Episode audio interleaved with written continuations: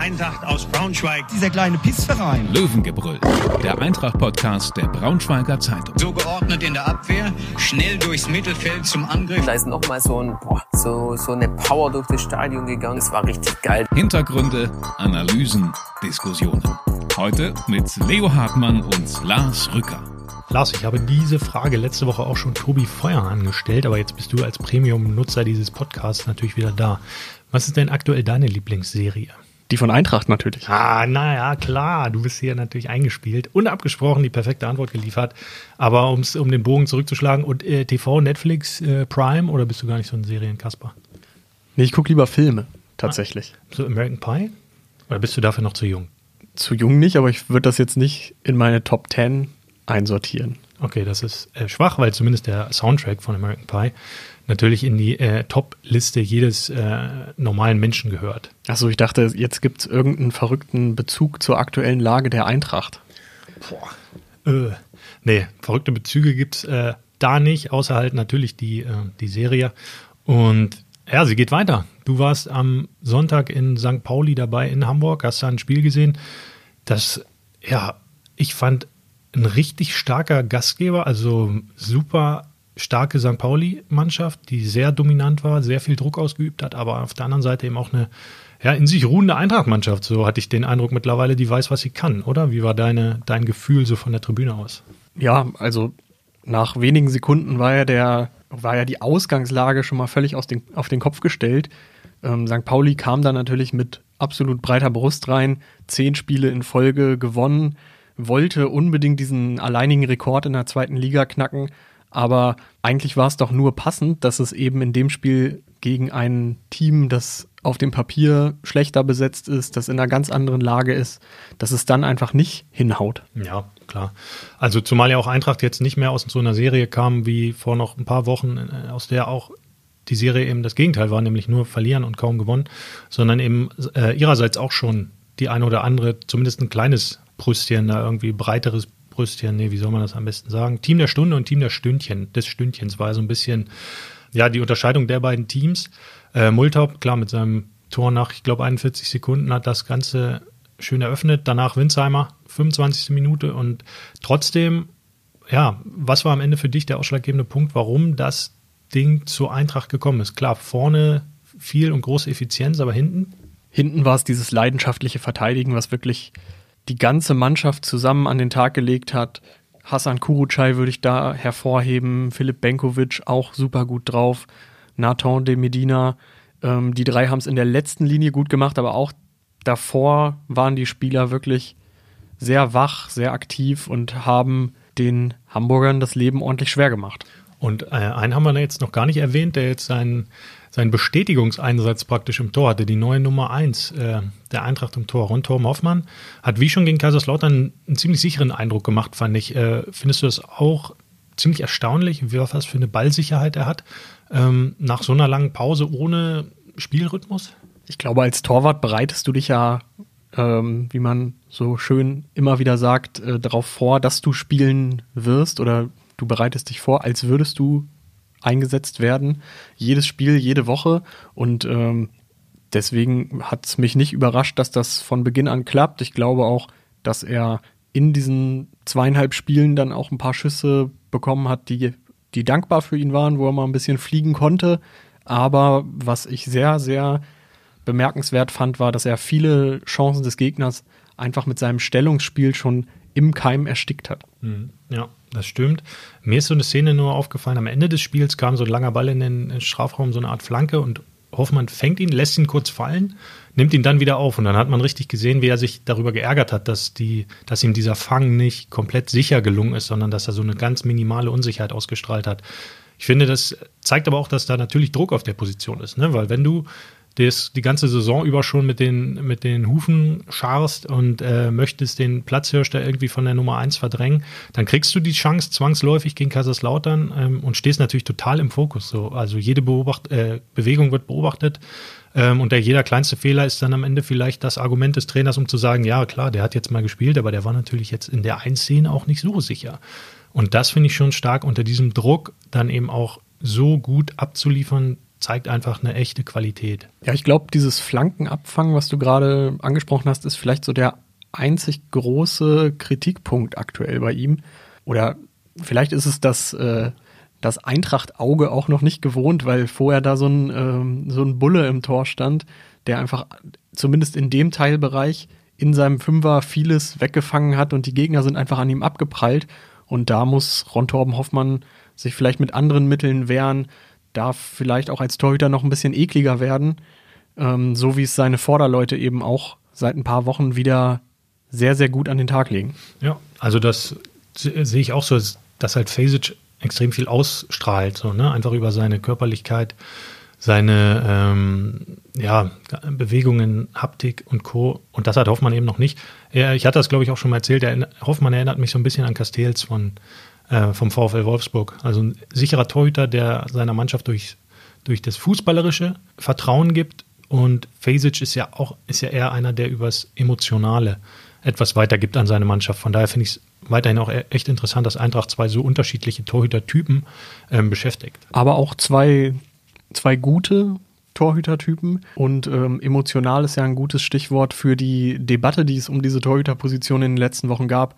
Ich persönlich fand es mitunter nicht in Ordnung, wie über Jasmin Fasic geurteilt wurde von Fans, auch in unseren Leserbriefordnern kam das ein oder andere rein, was so ein bisschen unter der Gürtellinie war. Und ich äh, finde, natürlich darf man einen Torhüter nicht aufgrund seiner Verdienste allein ins Tor stellen, aber man sollte auch wertschätzen, was der Mann in den Jahren für die Eintracht geleistet hat und dass er auch in dieser Saison viele, viele Punkte für die Eintracht mit seinen starken Paraden, mit seinem eben klassischeren Torwartspiel festgehalten hat. Ja, zumal er jetzt ja ähm, bis auf das Hamburg-Spiel in diesem Jahr auch keine groben Fehler gemacht hat. Irgendwie Bielefeld war zweimal unglücklich bei den Gegentoren, aber ansonsten geht ja kein Tor. Ja, in Hamburg. Ja, ja, das meine ich ja. Außer Hamburg. Ähm, danach kam noch Bielefeld da war ein bisschen unglücklich, würde ich sagen.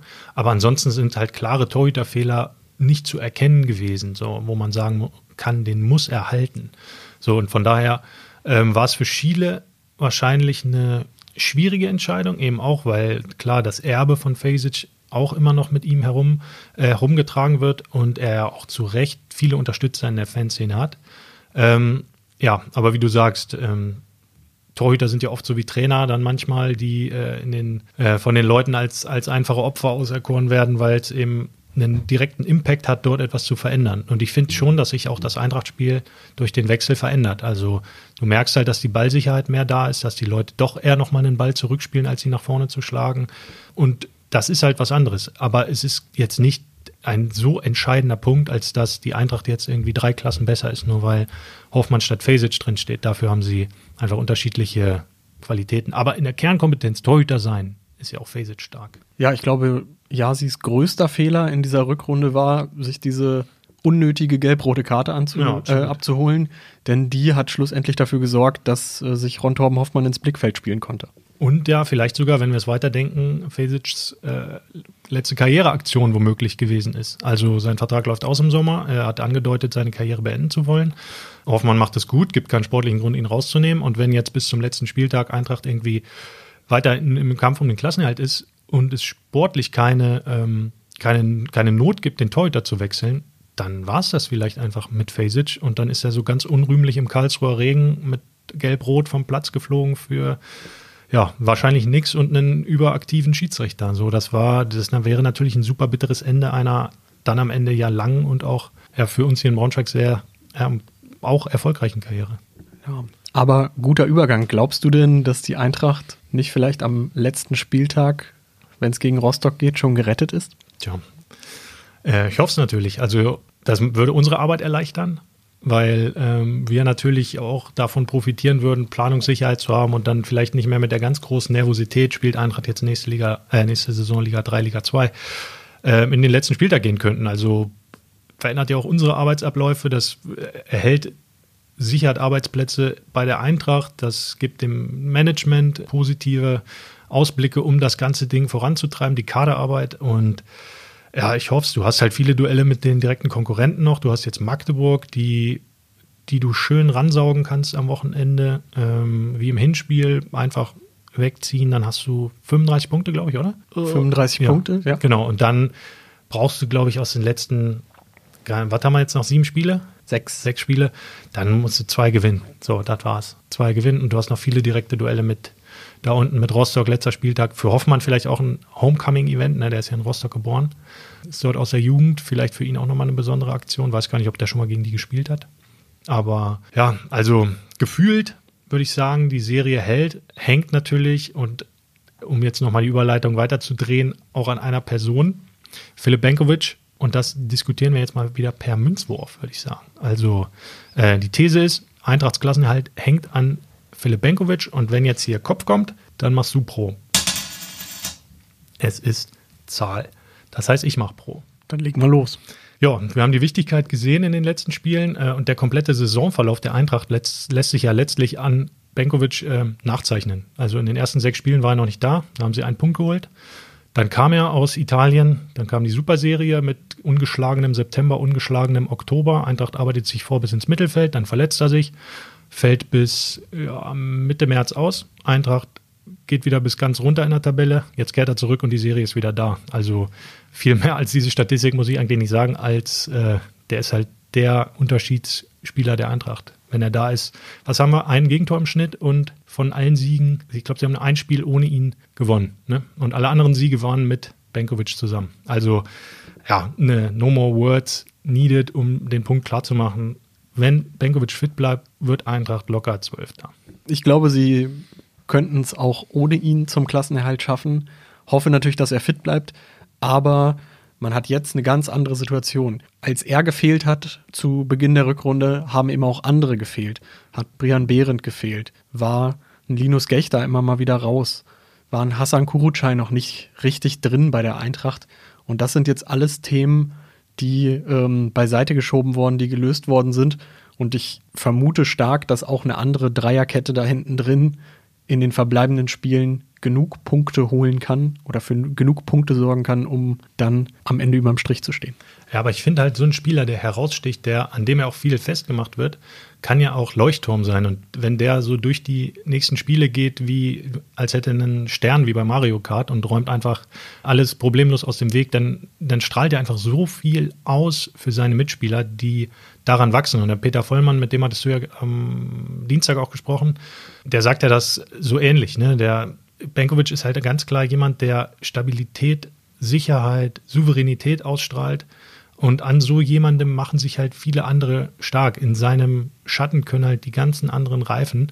So ein Kurucay, finde ich, macht wirklich von Woche zu Woche einen Schritt. Also ich finde ihn echt richtig stabil mittlerweile. Fand es auch erstaunlich, dass dann Chile Kurucay drin lässt und Behren rausnimmt im äh, Spiel gegen St. Pauli, um De Medina zu bringen. Also De Medina und Benkovic sind also waren ja auch in der Hinrunde schon die stabilsten, stärksten Verteidiger und halt in der Kombination mit Behrendt. Und jetzt ist Behrendt, klar aus längerer Verletzung, aber trotzdem wieder zurück und Kurucay spielt. Also klar ist das eine Art Luxusproblem, aber äh, safe ist mal, einer spielt immer, das ist Benkovic und der, der ist ja noch nicht mal, kann ja noch gar nicht wieder bei 100% Fitness sein. Also sagen wir mal, der ist bei 87 und gewinnt halt gegen Kaiserslautern 100% seiner Zweikämpfe und gegen St. Pauli 100% seiner Luftduelle und 75% seiner Bodenzweikämpfe. Also, wenn du so einen hast, weißt du einfach als Mannschaft, ja, da brennt nichts an. Und dahinter fängt Hoffmann alles weg. Also steht und fällt mit Benko. Kann auch nicht ersetzt werden. Okay, dann beenden wir doch die kleine Rubrik schon wieder. Okay. Ähm, ja, vielleicht dazu noch, ich fand es ganz interessant, dass äh, Peter Vollmann auch gesagt hat, dass er versucht, ihn in Braunschweig zu halten. Man hätte ja auch vermuten können, dass es, dass da einfach gesagt wird, hier, wir haben diesen Spieler jetzt eine Saison, sind froh, dass er uns hilft, dass er einfach auf einem Level performt, das man hier lange nicht gesehen hat. Und ähm, dann guckt man im Sommer neu. Aber diese Bemühung zumindest mit allen Parteien auszuloten, was geht, das finde ich schon eine gute Sache. Andererseits ist es natürlich auch seine Pflicht. Also wenn er das nicht täte und der Benkovic, keine Ahnung, hätte so, eine, so, ein, so einen Prozentkopf, äh, so ein Prozent im Kopf von Überzeugung und würde sagen, ja, eigentlich könnte ich mir auch vorstellen, bei Eintracht zu bleiben, aber mich fragt ja keiner. So, also von daher glaube ich, ist es einfach nur seine Pflicht, Vollmanns Pflicht, danach zu fragen und auch über kreative Lösungen nachzudenken, ihn zu halten. Ähm, aber genauso wie bei Ferrei ist es einfach das Modell klar darauf ausgelegt, dass die beiden Eintracht in der zweiten Liga halten und dann in der Saison darauf einfach einen größeren Schritt machen. Bei Ferrari haben wir das gleiche Modell, der fällt jetzt, der ist jetzt wieder da gegen Magdeburg, also wird wahrscheinlich mit Maske spielen nach seinem Nasenbeinbruch, nehme ich mal an. Und das, für ihn gilt ja das Gleiche. Also jeder sieht ja, dass der zu gut ist eigentlich für Eintracht und meiner Meinung nach, das habe ich glaube ich auch schon im ersten Podcast der Saison hier gesagt, äh, meiner Meinung nach auch zu gut für die zweite Liga ist. Und von daher, jetzt gibt es irgendwie Interesse des HSV. Ich glaube, auch dafür ist er zu gut. Ich würde sagen, der geht auf jeden Fall zu einem Mittelklasse-Bundesliga-Club mindestens. Köln, Wolfsburg, irgendwie sowas könnte ich mir da gut vorstellen. Der Wechsel zum HSV würde mich wundern. Das stand ja, glaube ich, im, im selben Artikel auch, dass Hannover 96 Interesse angemeldet hat, aber Zwei Punkte Unterschied, sage ich da nur. ja, was würde er mit dem Wechsel dann bei sich bewirken? Ja, gar nichts. Also da müsste eigentlich ein, ein Erstligist, vielleicht ja auch aus dem Ausland, Ja. ähm, anklopfen und diese überschaubare Klausel auslösen. Ja. Oder Leo, glaubst du, dass es bei der Klausel da noch was zu machen gibt für Eintracht? Also es gibt ja bei Klauseln immer mal so die ein oder andere Gedankenmodell. Also Transferklauseln, Verkaufsklauseln ähm, haben ja eigentlich immer ein Ablaufdatum. Also sagen wir mal, ähm, Ferrari kann bis zum 31.05., ohne dass ich es weiß, sondern es ist einfach spekuliert, für eine Summe von 800.000 Euro den Verein wechseln. So, und danach, wenn diese Klausel nicht gezogen wird und Ferrari dem nicht zustimmt, da sagen wir mal auch wieder fiktiv, der HSV diese Klausel zieht mit Ferraris Einverständnis, dann kann Eintracht vielleicht mit ihm auf dem freien Markt einfach mehr Geld noch generieren. Also vielleicht geht so ein Vollmann dann eben gerade zu Ferrari und sagt, du Manu, pass auf, ähm, zieh mal deine Klausel nicht, lass uns mal bis in den Juni warten, da können wir nämlich 1,5 Millionen für dich verlangen und dann profitieren wir alle noch mehr. Du hast ein, äh, kannst weiter auf dem Markt, kannst deine äh, sondieren, deine möglichen Gesprächspartner und wir kriegen vielleicht das Doppelte von dem, was wir vertraglich festgeschrieben haben, weil du viel besser gespielt hast für uns, als wir es uns erhofft hatten. Also so ein Modell gibt es ja auch immer. Wäre nicht das erste Mal, wenn das jetzt hier passiert. Ähm, wir sind da auf jeden Fall dran, mal herauszufinden, bis wann diese Klausel gilt. Das würde mich auch persönlich sehr interessieren, weil es natürlich auch eine Art von Planungssicherheit dann für die Eintracht gibt. Ja, und hoffen einfach, dass Ferrei die nächsten Spiele verletzungsfrei übersteht. Äh, Zuletzt wurde er mal arg zusammengetreten, auch zusammengeschlagen, wenn man jetzt sich sein Gesicht anguckt. Hoffen wir mal, dass er einfach ohne Verletzung jetzt im Sommer durchkommt. Die Klausel vielleicht ausläuft, Eintracht zwei Millionen für den kassiert und damit vielleicht einen halben Benkovic bezahlen kann. Das wäre auf jeden Fall eine spannende Nummer. Im Hinspiel gegen Magdeburg, um zum nächsten Spiel zu kommen, da warst du ja mit dabei. Ähm, hast du auch damals schon diesen, die- diesen Clash der beiden komplett unterschiedlichen Ansätze gesehen? Ich glaube, Magdeburg ist ja eine der Mannschaften mit dem meisten Ballbesitz in der Liga. Eintracht eher im unteren Bereich dieser Tabelle angesiedelt. Ja, also schon interessant, dass man eben auch als zweiter Aufsteiger so eine äh, unterschiedliche Spielweise dann durchzieht. Das war das Spiel A, bei dem ich erst mit Anpfiff im Stadion saß, weil äh, die Verkehrslage in Magdeburg absolut dramatisch war. Und B, sich nach zwei Minuten, glaube ich, äh, Brian Behrens schon schwer verletzt hatte und seitdem ausgefallen war. Da kam Dani Lovibe rein und hat ein super Spiel gemacht. Und Eintracht hat 2-0 gewonnen, meine ich. Oder 3-0 sogar? Ich glaube 2-0. 2-0. Ja. Höchster Sieg der Saison, oder? Vielleicht das ein, der einzige Sieg, äh, an dem nicht gezittert wurde hinten raus. Ja, ungefähr, oder? Ich habe jetzt nicht alle auf dem Kopf, aber Ja, das 4 zu 2 gegen äh, Nürnberg. ja. Das Aber da hat man irgendwie doch noch so am Ende mitgezittert, weil das der Anfang dieser Serie war. Und da war man sich bis zum Schluss trotzdem nicht sicher, ob sie es gewinnen. Und gegen Magdeburg war relativ früh klar, das gewinnen sie, weil sie einfach besser waren. Früh die Tore gemacht haben, oder zumindest ein Tor gemacht haben, und das war auf Reihe. Und ich also wüsste nicht, was gegen den Eintracht-Sieg spricht jetzt. Magdeburg fehlen drei Leute. Condé, Piccini ist auf jeden, sind auf jeden Fall nicht dabei. Und äh, Eintracht fehlt halt Donkor. Wer kommt da rein? Die, der erste Reflex wäre so Kiewski. Ich vermute aber irgendwie, dass Multhaub rüberrückt und Kaufmann dafür seinen Platz in der Startelf einnimmt. Oder eben Ferrei reinrückt und sich das Mittelfeld bzw. die hängende Spitze mit Winsheimer irgendwie anders aufbaut. Also ja, ja, entweder du machst es positionsgetreu äh, mit Kiewski oder du stellst halt so ein bisschen asymmetrisch auf. Ja, interessant. Oder vielleicht kann so ein Demedina auch auf die linke Seite rübergehen. Dann kommt Behrendt wieder rein. Also das Gute ist, Schiele hat viele Varianten und Optionen. Ferrei gehört ja auch mit rein. Äh, ich glaube, Lauberbach kriegt mal eine Pause. Ich fand ihn ganz gut gegen St. Pauli, aber geht so auf der Position so ein bisschen die Torgefährlichkeit ab, finde ich.